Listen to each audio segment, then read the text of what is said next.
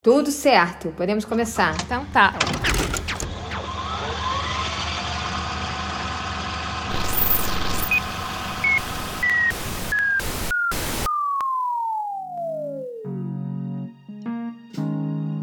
Primeiro eu queria agradecer né, a sua presença aqui hoje, falar que a gente está muito feliz, é, que a gente conhece o seu trabalho e para a gente é muito importante conversar contigo. A gente está começando a fazer cinema agora aqui em Florianópolis, então é muito importante conversar com uma pessoa que já faz cinema há muito tempo e tem tanta bagagem para compartilhar com a gente, né? E acho que essa é um pouco a ideia desse, desse podcast que chama Cinema em Memória, que é a gente buscar quem, quem faz de fato, né, essas produções e é, quem dirige, quem produz, quem, os técnicos, enfim, todas as pessoas envolvidas nessas produções, né? E aí, Márcia, eu queria começar pedindo para te falar um pouquinho sobre você, sobre como você começou no cinema. Bom, ao contrário do, do, do amigo, do colega que vocês entrevistaram, do Renato Turnes, né? Eu sou aquela pessoa que está sempre por trás das câmeras, né? Então eu sou meio, meio ruim, meio fraca nessas apresentações, né? Mas é, o meu nome é Márcia Paraíso. É, eu trabalho com audiovisual desde o século passado, desde a década, início da década de 90, né?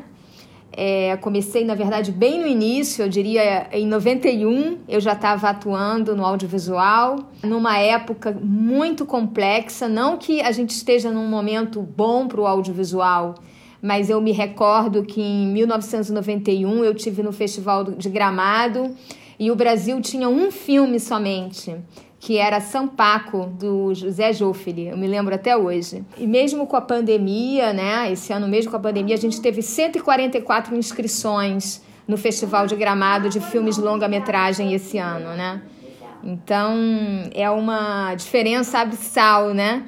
E, e eu atuei em várias frentes no audiovisual, atuei em é, produção, montagem, muitas frentes, né?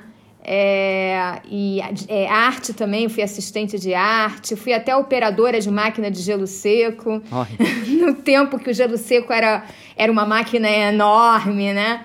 É, então, foi uma trajetória bem longa, assim, como eu disse, do século passado, né? É, que começou no século passado. E muito interessante esse tema do podcast de vocês de cinema e memória, né? Porque eu vejo o cinema como um, assim um instrumento de resgate da memória, né? É, da capacidade de trabalhar com as representações é, dos importantes momentos da história, né? Se a gente for parar para pensar como que o cinema norte-americano se construiu e como que ele foi construindo as memórias também, os filmes da Segunda Guerra, os filmes sobre o Holocausto, quanto que eles impactaram para que a sociedade revisitasse essas memórias, né? E revisitassem até hoje, né? Então, é, eu, eu acredito muito nessa, nessa sintonia que existe entre o cinema e a memória, na realidade, né? Uhum. Analisando, né, do meu ponto de vista, os seus filmes, os seus trabalhos, tentei pegar, tipo, desde o início e alguns do final, do final não, né, do, de mais atuais, e é muito marcante é, a resistência, né? Tipo, você sempre está falando sobre, sobre as pessoas que. os mestres, né? É, a ciência da observação, é, a valorização mesmo dos saberes, né? Isso eu pude observar em todos os filmes, assim, e achei muito interessante. E principalmente o fato de você sempre trazer as mulheres, né? Isso é muito bacana, assim. Como que é isso para ti? É, na verdade, eu tenho muito essa vontade de, de dividir o meu, as coisas que eu recorto com o meu olhar com outras pessoas, né? Então, essa ideia de dar visibilidade para os mestres da cultura em geral, né? É, isso vem porque eu, de fato, é uma, é uma questão de coerência comigo mesma. Eu tenho muita admiração e vontade de, de que as outras pessoas vejam também essas pessoas com esse meu mesmo olhar que eu as vejo, né? Ou seja, é, também tomando muito cuidado nesse registro audiovisual, imagem e som, né? Isso a gente, é, eu fiz aqueles duas temporadas do Visceral Brasil, as veias abertas da música, com mestres e mestras é, da música brasileira que chamam música de raiz, né? É, mas eu não gosto tanto desse nome, né? Eu chamo de música popular porque eu acho que está na base da nossa musicalidade, dos grandes compositores brasileiros, né? Márcia, o Ocupar, Resistir e Produzir foi o seu primeiro documentário? Sim, é, foi o primeiro trabalho que eu dirigi, né? Foi um filme é, que eu realizei em 1996, né? Tem muitos anos e naquele momento a questão da, das ocupações de terra é, do MST, é, elas estavam muito em evidência no Brasil por conta do massacre de Eldorado dos Carajás, é, por conta das ocupações, especialmente numa região é, no oeste de São Paulo, no Pontal do Paranapanema, é, tinham muitas, estavam muitas mortes acontecendo, os conflitos no campo. É, não é que eles estivessem acontecendo só naquele momento, mas eles estavam aparecendo. A imprensa começou a divulgar muito por uma pressão internacional também, né? É, e eu eu conhecia já o movimento é, e eu queria muito é, fazer um registro do, do movimento a partir de um olhar que, que, não se, que a mídia em geral não recortava do movimento, né? A mídia sempre colocava a, os acampamentos, as ocupações de terra e os militantes do MST como marginais, como pessoas menores, como uma ameaça, né? Então, a ideia de trazer o olhar da mulher dentro do movimento, primeiro porque nas ocupações as mulheres, as mulheres estavam à frente de quase tudo, né? Da educação, é, do, da organização dos acampamentos, né? Quando você divide as funções dentro da área ocupada as mulheres estavam sempre à frente, né? Então, é, o filme, na verdade, ele é de 96, mas eu considero ele muito atual. É, isso eu acho que é uma coisa muito maravilhosa no documentário, no cinema de não ficção. Eu, pelo menos, quando eu vejo um filme de ficção, muitas vezes eu começo a perceber é, defeitos e problemas nos filmes, né? Algumas coisas começam a me perturbar. Quando eu vejo um filme de não ficção várias vezes, na maioria das vezes eu vou gostando mais, eu vou percebendo coisas que eu não tinha perce percebido antes, né? Então, eu acho que o Ocupar, Resistir, Produzir, ele carrega isso, ele tem isso com ele. Né? Uhum. Eu, eu gostei muito, tipo, eu senti o entusiasmo de uma das mulheres falando sobre o dia da ocupação, assim, o dia em que elas iam ocupar, né? Como, como que era todo mundo junto e todo mundo se empenhando para ocupar. E depois, quando eu assisti a Lu em, é, em Sagitário, eu percebi que a personagem da Raquel, que eu esqueci o nome da personagem, acho que é Inês, não sei agora, ela tem uma fala é, bem parecida com a da professora, né? Do do ocupar, né? E aí eu queria não sei, talvez seja óbvio, mas essa personagem foi baseada nessa, nessa professora do, do MST? Então, é, eu fico até emocionada de você ter percebido isso. é, na verdade, a personagem é, da Inês, da professora, ela é, um, ela é personifica as várias mulheres do MST que eu conheci uhum. ao longo dos anos, né? O nome dela é Inês por conta, é uma homenagem a uma professora de Abelardo Luz, é, que trabalha com educação especial e que se chama Inês. E ao mesmo tempo é, ela fala a mesma coisa que a professora falou em sala de aula, que é um texto do educador do Paulo Freire, né? Uhum. E aquele momento daquela sala de aula ali, aquela aula dela me marcou muito. E eu ainda pensei, se um dia eu conseguir levar a questão agrária para o cinema de ficção, que é o cinema que a gente tem possibilidade de chegar a um maior número de pessoas, de alcançar um maior público, né? eu quero levar esse momento da sala de aula. E aí eu coloquei aquele momento ali dentro do roteiro e mostrei para a atriz, né, para Raquel. Uhum. Além dela ter feito um laboratório e ter ficado um tempo, uma semana vivendo no, acamp no acampamento, é, ela também assistiu ao filme, eu também mostrei para ela o tom, a, o momento que foi, a interação da professora, né? Uhum. Foi isso. Você, você teve uma percepção muito sensível. Ah, é muito, foi muito bom, assim, conhecer melhor, assim, e mais fundo no seu trabalho. E também outras coisas que eu percebi é que tem sempre é, imagens de olhares dessas pessoas também, né? Normalmente no início, assim, dos filmes. E, e aí eu fiquei curiosa, assim, de por que, que, que, sempre tem esses olhares, assim, do olho mesmo, né? A, a, a, filmagem do olho, né? O close do olho, assim. É, é eu, eu gosto muito dessa coisa da, do retrato também, né? Da aproximação e do retrato.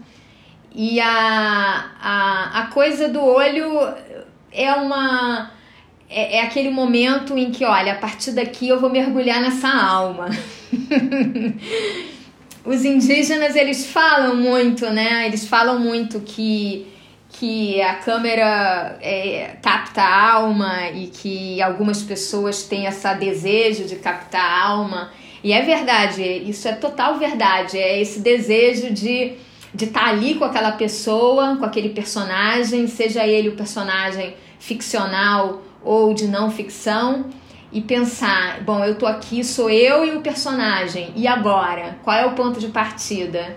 Bom, o ponto de partida é, são várias vontades, né? Mas eu, o que eu gostaria de alcançar é captar a alma dessa criatura, né? Então eu acho que é, é uma, uma é, me assumindo um pouco como é, ladra de almas. gostei, gostei, ladra de almas. E, e Márcia, como que é para ti, assim, como que tu resolveu, ah, você é documentarista, como que foi, assim, é, esse início? Eu, eu vi que tu, que tu é do jornalismo, então já tem né, essa vertente. É, eu, eu me formei em jornalismo na Universidade Federal Fluminense, em Niterói, no Rio de Janeiro, mas eu sempre trabalhei, é, atuei no audiovisual, sempre quis fazer filmes, né? Mas era muito complexo essa coisa de querer fazer filmes é, e de conseguir chegar à direção, como ainda é até hoje, né? É, mas era mais, era a, a questão de você chegar, a, eu nem imaginava que eu fosse chegar a dirigir, né? É, mas eu estava feliz em poder é, fazer produção, pesquisa, o que, o que tivesse, o que pintasse, né? É, mas assim, o, o tempo, as transformações nas políticas públicas, a possibilidade de você inscrever em editais, a democratização do acesso, porque antigamente era só quem era filho de alguém ou alguém, ou, ou alguém que nascesse em berço de ouro, né? É, só pessoas com pedigree, eu diria, não era para virar latas a questão da, de você chegar e conseguir dirigir. Então, foi com a, a, foi a grande transformação aconteceu com o Gilberto Gil como ministro da Cultura, que começou todo o processo né, de democratização é, dos editais e também de você sair um pouco do eixo é, do, dos mesmos, né? É, com programas também voltados para a direção de mulheres. É, e, e, e, que, e buscando temáticas também é, distintas, não sempre as mesmas temáticas. Então, foi através desse processo de democratização e que se complementou com o Fundo Setorial do Audiovisual que na verdade eu conseguia escrever os meus projetos é, e conseguir emplacar. É, tive a sorte também de conseguir esses espaços, né? É, foi assim que, que eu cheguei à direção. E, e o maior desafio, eu diria, para mim, é, foi essa série que eu fiz aqui, é, é, que eu fiz em Santa Catarina, os Submersos porque na verdade é, o roteiro não era meu, a ideia não era minha, eu fui uma diretora contratada, né? E era um filme policial e de ação, que é, é, é um gênero que muito, é, é, é as pessoas não acreditam que as mulheres têm capacidade de você vê muito poucas mulheres dirigindo filmes policiais ou de ação, não porque elas é, não tenham capacidade, né? Mas porque há um preconceito sim de achar que nós não temos essa capacidade. Então foi o mais desafiador porque fugiu muito do, da minha temática, que está muito voltada à questão agrária, né? É, a, a usar o cinema como uma ferramenta é, que faça com que as pessoas vejam com um outro olhar ou que provoque uma discussão, um debate, enfim. É, é, o Submersos mudou o eixo total, foi bem desafiador nesse sentido. E você falou antes sobre que você já exerceu várias funções, né? Desde o início da sua carreira. E eu também percebi que nos seus trabalhos é, você dirigiu, fez roteiro, fez, uh, sei lá, direção de produção.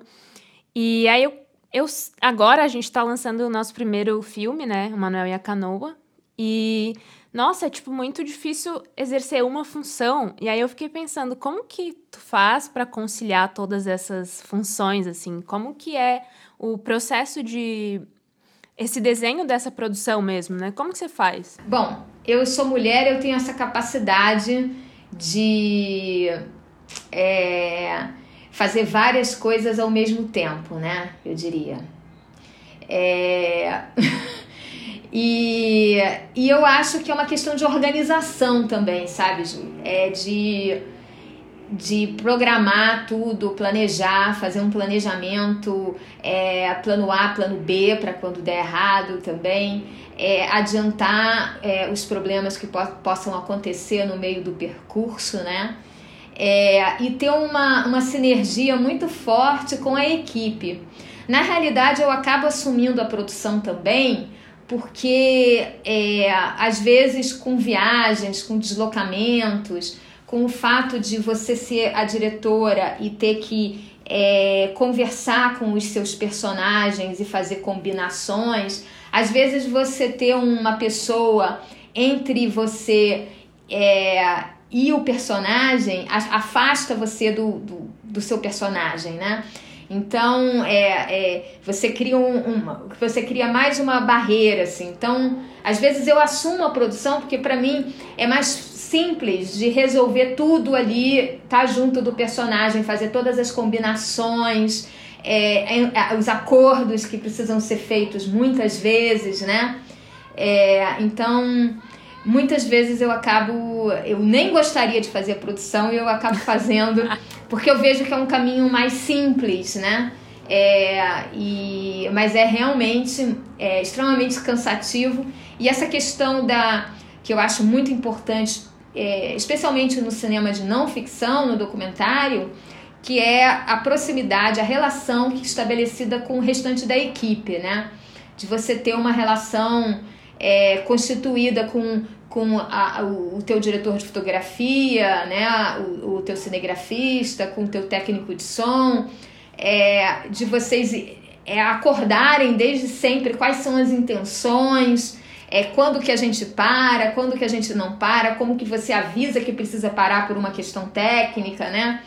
Então, isso tudo está muito bem combinado para as coisas é, funcionarem bem, assim, no set de filmagem, né? Quando tá na hora de filmar. Então, essa coisa da, é, do planejamento e das conversas assim prévias é, é muito eu penso que é sempre muito importante assim para que para que a gente dê conta de tudo digamos o intervalo de tempo que tem entre os seus filmes não é não é muito tempo né é tipo sei lá fez um esse ano aí ano que vem já é outro e e são embora eh, tenha muito sobre, sobre a questão agrária, né? Às vezes tem outros, são temas diferentes, assim. E como que você lida, assim, com essa pesquisa de sair de um tema? Porque para fazer um filme, eu acredito que você tenha que mergulhar mesmo né, no tema. E aí, como que você faz para tipo, já sair de um tema e já ir para outro? Enfim, essa essa loucura, assim? Olha, eu nem sei se eu, se eu vou conseguir te responder. Bom, é, eu, eu, eu, eu sou uma pessoa que lê vários livros ao mesmo tempo, né? Muita gente fica indignada com isso, né? minha mãe mesmo. Como é que você consegue ler três livros ao mesmo tempo? Eu leio três livros ao mesmo tempo. De temas diferentes. É, de temas diferentes, né? Coisas assim, ficção e não ficção e é, em paralelo, né? É, ah, eu acho que é, não sei, eu é, é, é desafia, é, é difícil, é, às vezes é bem difícil, né? É, até porque é, os filmes eles é, eles pedem muito de, é muita energia, né? É, eu me lembro que eu fiz o Sobre Sonhos e Liberdade, que foi meu último documentário, longa-metragem, e ao mesmo tempo eu estava finalizando, terminando um outro trabalho sobre o Monge São João Maria. São projetos que se intercalaram, né? Então é, eu tinha que estabelecer assim um momento para um e um momento para o outro. E ter isso muito claro é a coisa do planejamento mesmo né? Da organização. Uhum. é ter muito claro que nesse dia eu vou me dedicar só sobre sonhos. É, essa semana eu vou só ficar com sobre sonhos. Semana que vem eu volto pro maravilha do século e é isso, é, é organização mental, né? São as nossas gavetinhas mentais. Uhum. que signo que tu é? Aquelas.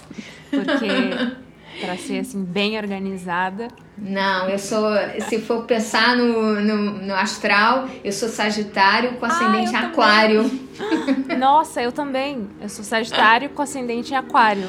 É, então, então. A gente é um pouco caótica, mas. Nossa nem me mas fala. assim, é, mas é, dá conta de fazer uhum. várias coisas ao mesmo tempo. muito, muito bom saber disso, que eu ainda tenho esperanças, então, porque Tem eu, muita, eu, às muita, vezes eu me fortemente. perco assim, eu falo, meu Deus, quanta coisa, não vou conseguir. Mas então, bom é. saber disso. É, para mim funciona muito é, a coisa, como eu sou muito da materialidade das coisas, eu sou do tempo do negativo. e da moviola. Então, para mim, funciona muito os, cader os cadernos, né? Eu uhum. vou, eu sempre, nessa pandemia, eu já tive três cadernos que eu acabei, que são as coisas que eu preciso fazer no dia, o que eu alcancei, o que eu não alcancei, o que uhum. eu não uhum. vou alcançar nunca, eu acabo riscando. Então, essa coisa de você ter, é, não é ter só no celular, né? Não não é ter só no computador, eu gosto de ter ali no papel, no caderno, virar as páginas do caderno, ver o que, que eu fiz para trás, o que, que resta fazer para frente, né? É um pouco é, te, te coloca, te dá parâmetros assim de trabalho, né? De produção. Entendi. Quais são os, os, os, próximos planos, assim, os próximos filmes? Não sei se dá de falar, mas o que, que você dá, tem feito Claro que agora? dá. Então, é, a gente foi interrompido no meio do processo, né? É, eu tinha um projeto novo é, sobre extrativistas brasileiros, é, chama Floresta, onde a Terra respira, uma série de 13 episódios. É, a gente já tinha filmado com é, em São Paulo, no Vale do Ribeira, no Quilombo lá. É, tínhamos filmado no Acre com os índios Axaninca. E tínhamos filmado é, em Santa Catarina com o pessoal de painel que trabalha com a coleta do pinhão é, e com as é, catadoras de coco de Babaçu no Maranhão. Então é uma série que fala sobre pessoas que moram nas florestas, que vivem dentro das florestas e vivem das florestas, né? Com seus distintos ecossistemas, mas que não são necessariamente indígenas, né? É, mas que tem essa correlação é, com, com, com as florestas. A gente paralisou, obviamente, com a pandemia, porque não tinha como é, seguir assim, né? É, então, esse é um projeto que está em andamento. É, eu estou envolvida também com um projeto, eu não sou diretora, eu sou a é, produtora, pesquisadora e roteirista é, de um longa sobre o compositor Lupicínio Rodrigues, do Rio Grande do Sul. O diretor é o professor Alfredo Manevi. É, a gente está três anos trabalhando nesse projeto e agora ele já está no primeiro corte. A gente está no primeiro corte do projeto. É, e nesse momento, assim, agora, assim, é, é, eu estou participando de um evento que chama um evento de mercado, né? É, é um festival em Málaga, na Espanha, com um roteiro de um, do, de um outro projeto de longa-metragem ficção, que chama Livros Restantes. Ele foi selecionado, foi o segundo festival de mercado que ele foi selecionado. Festival de mercado é quando você tem o projeto e está buscando coprodutores. Então você tem é, os pitchings, né, as apresentações orais, infelizmente agora pelo computador, porque senão eu teria uma bolsa para ficar dois meses na Espanha.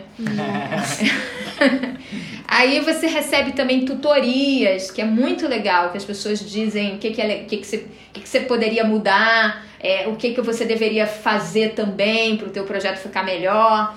É, então, na verdade, são momentos bem interessantes que você tem a possibilidade de melhorar ou não, né? Ou se você é muito cabeça dura, ah, não vou mexer nisso. E é um filme que vai ser rodado, filmado na Barra da Lagoa, em Florianópolis. É sobre uma mulher madura que chega à idade dos 50 anos e ela vai mudar de país. E ela começa a se desfazer das coisas dela, mas ela não consegue se desfazer de cinco livros que ela ganhou de pessoas que foram muito especiais na vida dela, livros que têm dedicatórias. E tem pessoas que ela não vê há 30 anos e ela resolve reencontrar essas pessoas é, e devolver esse livro para essas pessoas, né? Então o filme fala desses momentos na vida dela, que na verdade esses encontros vão mexer com muita coisa, né? Na história dela, na pessoa dela, nas memórias, a gente está falando de memória. É, e vai fazer com que ela precise, digamos assim, resolver algumas coisas que estavam em aberto antes de partir para uma outra, para um recomeço, né, de vida. É isso. Então é isso que eu estou fazendo agora. Estou envolvida nesse projeto, estou envolvida no, no, fechamento do, do filme sobre o Lupicínio Rodrigues é, e estou continuando com essa pesquisa dessa série do Floresta. Né? A gente não está filmando, mas eu tenho trabalhado, mergulhado na pesquisa, muita pesquisa de arquivo também, de acervos, né? É o que dá para ser feito no momento, né? E aguardando que a gente tenha vacina é, o quanto antes, né? Sim. País, país, que o país melhore. Sim, tomara. Estamos ansiosos, né? É... E Márcia, como que você analisa esse momento assim que a gente está vivendo no audiovisual brasileiro, assim, que você tem alguma dica para quem está começando para fazer Olha, cinema? É, a dica eu acho que o cinema é uma atividade de muita resiliência, assim, né? Sempre foi. É, não é uma característica só nossa do Brasil. Aqui no Brasil, mais, né? Porque tudo aqui é mais ou menos, assim, exageradamente, né? É, mas, assim, é, é, é, tudo muito difícil, é uma atividade de paixão mesmo. Você tem que querer muito, você tem que desejar muito, né? Se você não é filho de rico o filho de alguém, assim, com sobrenome, realmente é, tem que desejar muito é, e ouvir as pessoas, se cercar é, de pessoas que você acha que pode colaborar com o teu projeto, que você acredite que sejam pessoas que vão ser verdadeiras quando... É, porque eu acredito que quem tem bons amigos não faz filmes ruins.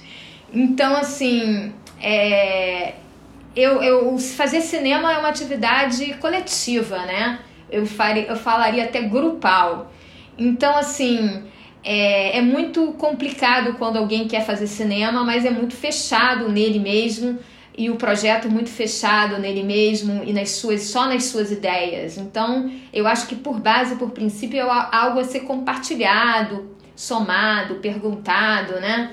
E, e hoje em dia as coisas. É, é, a gente sem política pública no Brasil, e a gente não sabe quando a gente vai voltar a ter política pública para o audiovisual, é, é, mais do que nunca o cinema é, precisa de coproduções, de somar forças, a gente se tornar visível. Vocês fizeram o, o primeiro filme, né? Vocês têm que somar para ver o quanto que pode fazer com que esse filme seja mais e mais visível, né? É, não só visível para o público, como para muitas pessoas-chave que podem, que aí vai, vai ficar conhecendo vocês. Porque é uma atividade coletiva em tudo, né? Tanto para participar de festivais, quanto para ter possibilidades de coprodução. Então, quanto mais é, apoiadores a gente tiver e a gente somar e a gente agregar, é, mais a gente fica forte, né? Nesse sentimento de se sentir às vezes muito sozinho, da resiliência, de, do desânimo que dá, como é que eu vou viver disso, né? É, eu fiquei uma boa parte da minha vida como prof... dando aula, né? Quando eu não conseguia dirigir, eu dava aula. Fiquei... Em 2010 eu parei de dar aula e fui viver. Só em 2010 eu consegui viver do audiovisual. Posso dizer que de 2010 até hoje eu vivo do audiovisual, mas até ali eu fazia outras atividades também, né? É, escrevia artigos, é, uh, várias coisas, assim, várias atividades paralelas, né? É, vendia roteiros, né? Que me apoiavam, fazia vídeo institucional, que me apoiavam para que eu ainda me mantivesse, né? Mas sempre com aquela, aquele desejo de poder viver do, do cinema, né? Viver do audiovisual, né? Que agora a gente está meio que e agora? Repensando tudo, né? E aí que essas atividades, esses festivais de mercado, esses encontros, né? É, atualmente está aberto o BR Lab, que também é um evento de de, de roteiro, né, de laboratório de roteiro, esses laboratórios, é uma forma de começar a fazer rodar os projetos, as ideias e, e, e dar visibilidade para os nossos projetos e para as nossas ideias. Eu acho que esse é o caminho, é o único caminho, na verdade. Interessante ouvir sua fala, assim, e a gente tinha como proposta do podcast não fechada, né? Não era uma proposta fechada, mas eu, a gente tinha pensado em escolher um filme somente para falar sobre ele, né? Mas aí depois, é, assistindo todos os trabalhos, eu, a gente percebeu que não, não dava para escolher só um, assim, pra, e para falar só sobre ele, porque todos eles é, têm, né, alguma ligação entre si, tem... Dá de, dá de te sentir, agora te conhecendo melhor dá de fazer essa associação, assim, de, de sentir as, as coisas que você disse e também esse, esse amor, né, pela luta, pela resistência e pela equipe também, pelas outras pessoas que estão trabalhando do seu lado, assim. Então, é muito, muito bonito ouvir isso e muito inspirador mesmo, assim. Eu acredito que, é, para mim, isso vai fazer muito efeito positivo, assim. Acredito que pro Rodrigo também. Eu também, eu tô mais Ele tá meio quietinho. aqui hoje. hoje eu tô só gravando, aparentemente, mas é... Tá, tá sendo sensacional escutar é, toda a sabedoria que tu, tu tá despejando aí para nós dois e para quem for ouvir o podcast também. Acho que no, no último podcast eu, eu, eu esqueci de perguntar sobre é um pouco sobre esse depois do filme, né? E agora como que faz a distribuição de uma forma hum, é, eficiente, né? E acho que tu já começou um pouco a responder, né? A, a, a, na sua última fala, né?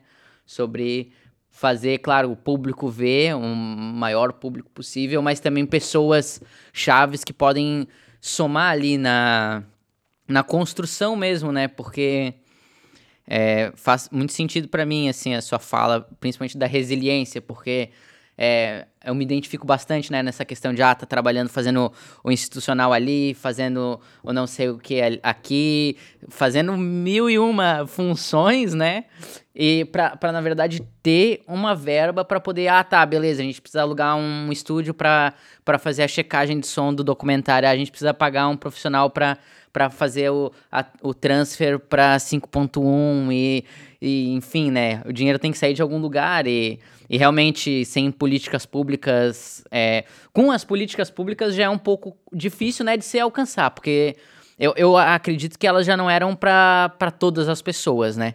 Então, sem políticas públicas é um pouco mais difícil ainda. Então, é, é, é, é difícil. É difícil viver de cinema. Ainda não, não alcançamos é. isso, né, Jussi? Nossa. Mas, mas enfim, né? É, é, é um sonho, eu acho, um dos sonhos. Mas é, e eu tive a sorte também de ter trabalhado como assistente de muitas pessoas, assim, né? Era uma outra forma de trabalhar, né? É, e vou dizer que não era fácil, porque a questão hierárquica é, e o assédio também era muito forte na minha geração. a gente nem se conhecia essa palavra, sabe? Então é, foi bem difícil para mim, mas eu aprendi muito. Teve uma coisa positiva, né? Eu aprendi muito, inclusive como não se comportar com a equipe, né? É, isso foi bem importante. E Rodrigo, essa coisa do do o que fazer depois do filme, né? Eu me lembro Lu em Sagitário, a gente teve um distribuidor, mas você não pode nunca deixar o filme só isso eu aprendi. Isso eu já sabia porque eu, eu ouvia outros colegas falando. Se você deixa só na mão do distribuidor, o teu filme não chega em lugar nenhum. Então a gente fez um trabalho enorme para dar visibilidade para o Luiz Sagitário, enorme. E teve uma coisa muito impressionante, foi que é, o filme foi exibido em 58 municípios brasileiros, a partir de, das pessoas, dos jovens, a maioria meninas, é, que faziam contato comigo pelo Facebook, pela página do filme, me pedindo para ver o filme que na cidade delas não tinha sala de cinema. Então, todas essas exibições não foram contabilizadas pela Ancine. Então, isso não conta como público para mim, o que seria bem importante, né? Porque a gente ganha estrelinhas, digamos, na Ancine quando você tem um público maior. Mas aí eu fazia um, um, é, um combinado com essas pessoas que faziam contato comigo. É, para que encontrasse um lugar na cidade, podia ser um auditório de escola, uma igreja, um sindicato, uma associação, qualquer coisa, né? Um SESC, às vezes tinha SESC na cidade, mas não tinha sala de cinema, é, e garantisse 50 pessoas, né? Então, que eu liberava o link. É, eu pedi a fotografia do espaço, porque o espaço tinha que ser um espaço razoável, né? Sem luz, que pudesse controlar a luz, porque a gente tem que garantir um mínimo infraestrutura de exibição, né? E, e que eu queria ver a foto depois do auditório lotado.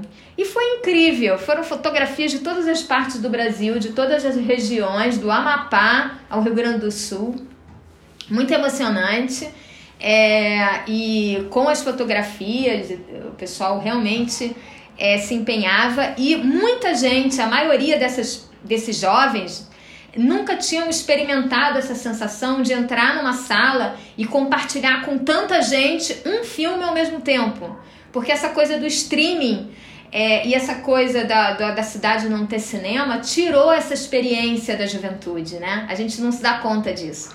Mas as pessoas estão cada vez mais individualizadas. Agora com a pandemia, então, mais ainda. É, e aí foi uma, uma experiência tanto, e te, tiveram muitas mães também, é, pai não teve nenhum, infelizmente, que fizeram contato comigo me pedindo mais informações sobre o MST. Porque os filhos chegaram com essa pauta em casa e é, eles não sabiam, elas não sabiam nada sobre ou o que elas sabiam era exatamente o que aparece o pai da, da personagem falando, né? Então elas queriam. E aí eu comecei a mandar materiais e, e, e se estabeleceu uma rede em paralelo. Isso foi maravilhoso, né? Foi muito gratificante. É, e, e eu tenho hoje é, é, mulheres que é, viram o Lua e que falaram: olha, eu vi no cinema do shopping, no Beira-Mar Shopping, realmente mudou minha forma de pensar a questão agrária, né? Eu comecei a me interessar, eu falei, opa, então o objetivo que eu queria eu consegui alcançar, pelo menos um, um pouquinho, um pedacinho. Né? Que bom, que massa. É, sabe que eu me obviamente pela questão do MST eu também me interesso, mas eu tive essa sensação assistindo o nosso samba aqui, um documentário aqui de Floripa, né? Porque eu não sabia assim de como como era rica a cultura do samba aqui em Floripa, sabe? E quando eu assisti eu realmente fiquei chocada, assim, sabe? E aí eu fiquei, nossa, eu queria, eu queria participar, queria conhecer mais, queria, sei lá, participar de, do carnaval e na, na passarela mesmo, porque eu nunca fui. E me despertou isso, assim, nesse filme. Pô, que, que bom, porque, assim, o nosso samba, ele veio que é, eu, eu moro há 18 anos em Florianópolis, né? Mas eu sou do Rio de Janeiro. Acho que o jeito de falar não, não nega, né? Não nega. é, e eu sempre fui muito. Eu gosto demais de, de roda de samba, de uma batucada. E aí eu cheguei aqui em Floripa, né, e comecei a procurar, né? E aí descobri um carnaval maravilhoso, descobri muitos sambistas, descobri um mundo assim incrível, que é aquele desejo de compartilhar com as outras pessoas, contigo, Ju, uhum. esse universo, esse mundo. Obrigada. que é porque eu falava assim, eu vim para dar aula, né? Eu vim para cá, é, fui professora da Unisul, que é a universidade antes da UFES, que o curso, o primeiro curso de cinema foi da Unisul, né? Então, é, quando eu vim, eu falava, ah, eu, mas eu vou morar num lugar que não, que não tem samba, que não tem negros. E eu tinha uma ideia, assim, que, era o que a mídia reproduzia para mim, que era o sul do Brasil, né? Um lugar é, estereotipado, europeizado, branco, né? É, então aquilo é, eu comecei a, a, a, a mergulhar num, na Floripa que eu queria conhecer, que eu não conhecia, né? Uhum. E depois da Florianópolis foi mergulhar num estado que eu também não conhecia, né? Porque aí veio o interesse pela questão do contestado, que veio é, com Terra Cabocla, né? A questão da guerra do contestado, a questão dessa cultura cabocla que para mim era algo assim é, desconhecido é a população cabocla Catarina. Nunca tinha ouvido falar nisso. Então eu senti como se eu tivesse realmente descoberto algo novo.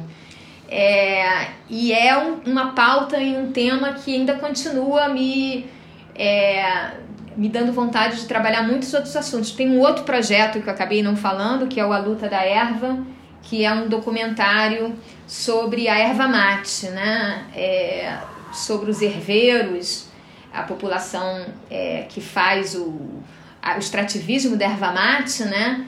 É, e, e sobre essa origem que o Brasil inteiro acha que chimarrão é uma bebida de gaúcho, não vê que é uma, não sabe que é uma bebida indígena, né?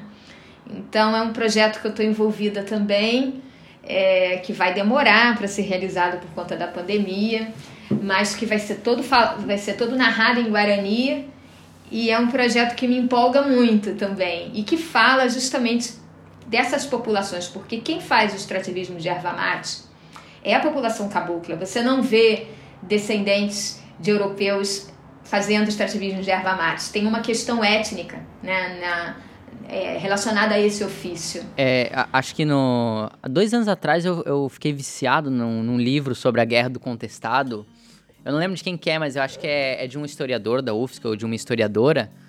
E aí falava bastante sobre essa questão da erva mate, que era a população de, do, do, contestado que fazia esse extrativismo junto com também com, com a com o extrativismo de madeira, né, que era mandado para as madeireiras e inclusive foi mais ou menos isso que, que gerou toda essa a treta do contestado, né, a guerra do contestado que aconteceu, é. né? Você e... deve estar tá falando do livro do professor Paulo Pinheiro Machado, né? Isso, deve eu não sei, na verdade. Eu, não, eu realmente é. não lembro. Eu, porque eu terminei de ler esse livro e aí eu tava.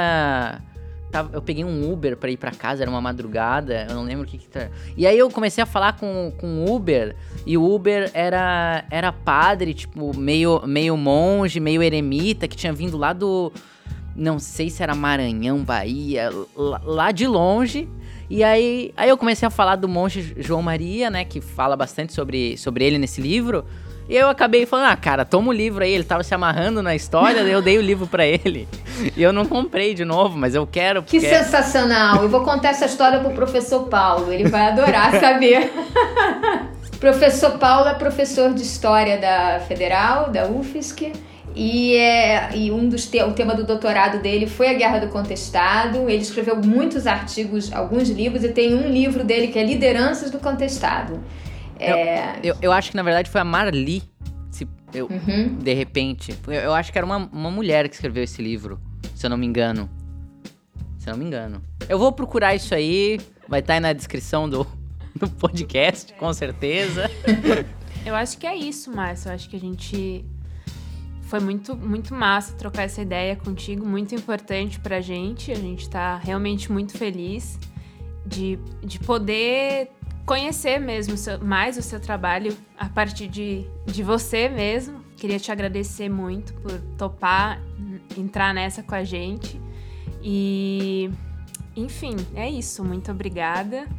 espero poder trabalhar com você ainda um dia. Contem comigo, gente.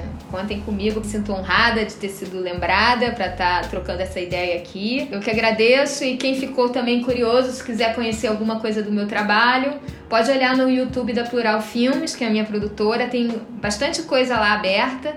É, e aproveitar também para falar do site do Tamanduá TV, que é do canal Curta, que estão todas as duas temporadas do Visceral Brasil lá e o filme sobre sonhos e liberdade.